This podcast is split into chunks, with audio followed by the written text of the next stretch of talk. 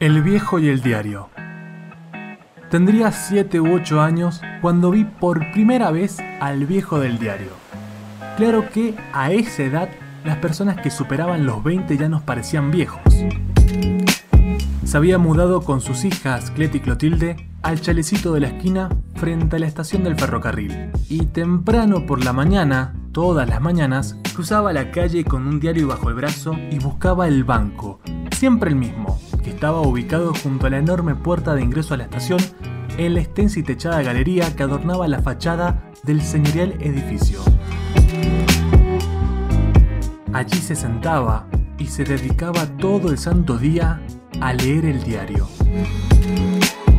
Mi mamá, que había estado charlando con Cleti y Clotilde, comentó que el viejo era jubilado del ferrocarril, que había sido obrero de la empresa y había trabajado en el tendido de rieles y también en la construcción de varias de las estaciones que pespunteaban el mapa del país de lado a orilla. Que residían en la capital, pero que al fallecer la última de los Alcaraz, la familia que había ocupado la casa de la esquina, habían heredado la vivienda por ser su padre primo lejano de la difunta, y que cuando se enteró de que quedaba a metros del ferrocarril, el viejo había insistido en venirse al pueblo.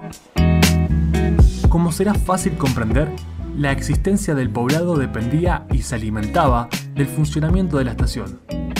Por aquel gran portal pasaba yo, pasaban mis hermanos, pasaban viajeros, pasaban empleados y patrones, pasaba el pueblo entero. Y el viejo ahí, en su banco, todo el santo día, leyendo el diario. Cuando, persiguiendo el sueño, cierro los ojos y tras mis párpados aparecen refulgentes minúsculas estrellas de negro cielo, aún hoy y de tanto en tanto, resplandece como un sol la imagen del viejo en el banco de la estación, sentado todo el santo día, leyendo el diario. Como me fascinaban los trenes, por las tardes y después de la escuela iba a verlos partir o simplemente pasar. Me sabía de memoria los horarios de El Sonda, de La Concagua, del Libertador y del Lechero, e incluso los de carga. Y cada jornada en mi periplo ferroviario veía al viejo sentado en su banco, leyendo el diario. Una de esas tardes, por razones que he extraviado, me encontré de pronto ante el viejo. Bajó el diario y se me quedó mirando. Intimidado largué un Buenas tardes, señor. Sonrió y quiso saber mi nombre. Se lo dije y sin sospechar siquiera lo que saldría de mi boca, pregunté. ¿Por qué está siempre leyendo el diario? ¿No se cansa? Volvió a sonreír y con voz muy amable y un tanto docente, contestó que jamás nunca se cansaba de leer, que leer libros era como vivir muchas vidas además de la propia, y que leyendo el diario se enteraba de lo que ocurría en otras partes del mundo. Desde aquella charla nos hicimos amigos. Me esperaba al realizar mi cotidiana visita a la estación y conversábamos unos minutos antes de presenciar el tránsito de máquinas, coches y vagones. En varias de esas ocasiones me regalaba libros, de aventura, cuentos policiales, novelas de misterios, de piratas, de ciencia ficción, de terror, con la explícita condición de que los leyera. Luego, como tomándome examen para comprobar si los había leído, exigía que le narrara el contenido sin escatimar detalle. Aún conservo unos cuantos del centenar que me obsequió, los que sobrevivieron a mis cambios de domicilios, a mis viajes, a mis exilios, a mi destino en definitiva. Podría jurar que gracias a la lectura de tales libros fue que me dio por inventar historias. Pero eso fue después.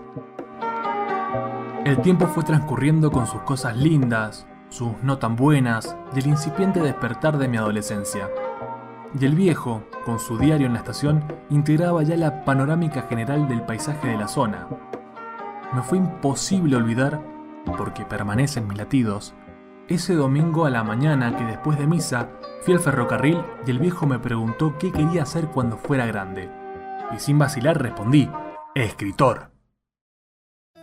Arrojó ese diario y por poco vuelca el banco al levantarse de un salto para estamparme un abrazo. Uno tan formidable que todavía estruja mis huesos. Enseguida, disimulando, al recoger el diario se secó los ojos con un pañuelo. ¡Qué una basurita! dijo. Pero vi los lagrimones regando las arrugadas mejillas.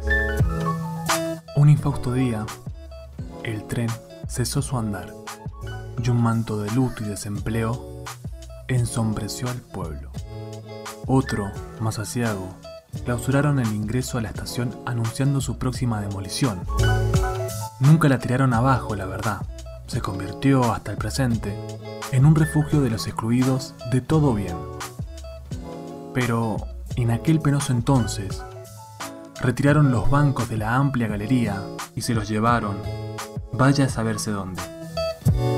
Y el viejo, qué remedio se conformó con sacar una silla a la vereda, temprano, por la mañana, todas las mañanas, y sentarse allí, contiguo a la puerta de su casa, a leer el diario, todo el santo día. Una tarde cualquiera, al regresar del cuarto año de la secundaria, no divisé al viejo con su diario en la vereda. A cambio, había una tormenta de vecinos hablando en la entrada de la vivienda. Intrigado me acerqué tan lentamente que al llegar pensé que había oscurecido. Manoteándolas del aire al voleo, pude atrapar algunas frases. Dios lo llamó a su lado. No sufrió nada, ni se dio cuenta el pobre. Leía el diario y se quedó quietito en la silla. Tal vez hacía rato que se sentía mal y no se lo dijo a nadie se negaba a ir al médico. Seguro que le falló el corazón. Aún me duele aquel dolor. Y eso que los he tenido acarradas desde entonces. Durante el velorio, entre la multitud compuesta por la mitad del pueblo que había ido a manifestar su pesar por la partida del viejo del diario, con conmovido asombro hallé a otros discípulos del querido muerto. En efecto, Escuchando comentarios aquí y allá, entre anís, galletitas y café, vi con más de una docena de muchachos que, como yo, habían recibido los cálidos libros del viejo. Algunos me aventajaban en edad, otros eran menores, pero todos aseguraban haber amado y caído en las benéficas redes de la literatura gracias al venerable anciano. En los siguientes años solíamos reunirnos con frecuencia en la biblioteca que, con su nombre y en su memoria, fundamos en lo que fue su morada. Tanto lo extrañábamos. Pero eso fue después. Al sepelio acudió el pueblo completo. Se había decretado feriado. Todavía guardo en las retinas el largo cortejo. Y en mi alma, revuelto con otros que le sucedieron más tarde, el rechinar de la tierra cayendo sobre el féretro, y por supuesto el rezo plañidero del gentío. Cumplido una semana de aquel adiós, una de las hijas del viejo, doña Clotilde, le comunicó a mi madre su deseo de verme, sus deseos, porque incluía a su hermana Cleta. Atraído por la expectativa de ver el hogar del viejo, vacío de pésames y llanto, fui al siguiente día. Me esperaban. En la pequeña sala, donde la antigua silla del viejo destilaba soledad eterna recostada bajo la ventana, Cleta y Clotilde, tras rozarme la frente con sus marchitos labios, me entregaron un delgado envoltorio catado con hilos y sal. Pensamos que querrías conservarlo, comenzó una. Él te quería mucho, no había día que no te nombrara y siempre pedía a Dios presenciar el momento en que vendrías con tu primer libro, terminó la otra.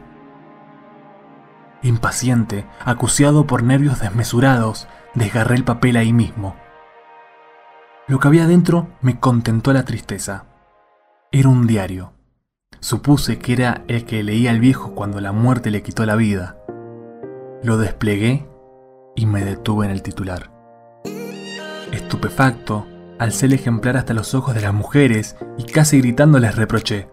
Pero este diario es de hace 15 años no es el que su papá leía cuando murió. Sí, hijo, respondieron a coro y emocionadas Clotilde y Cleta. Es el mismo. Nuestro padre no sabía leer.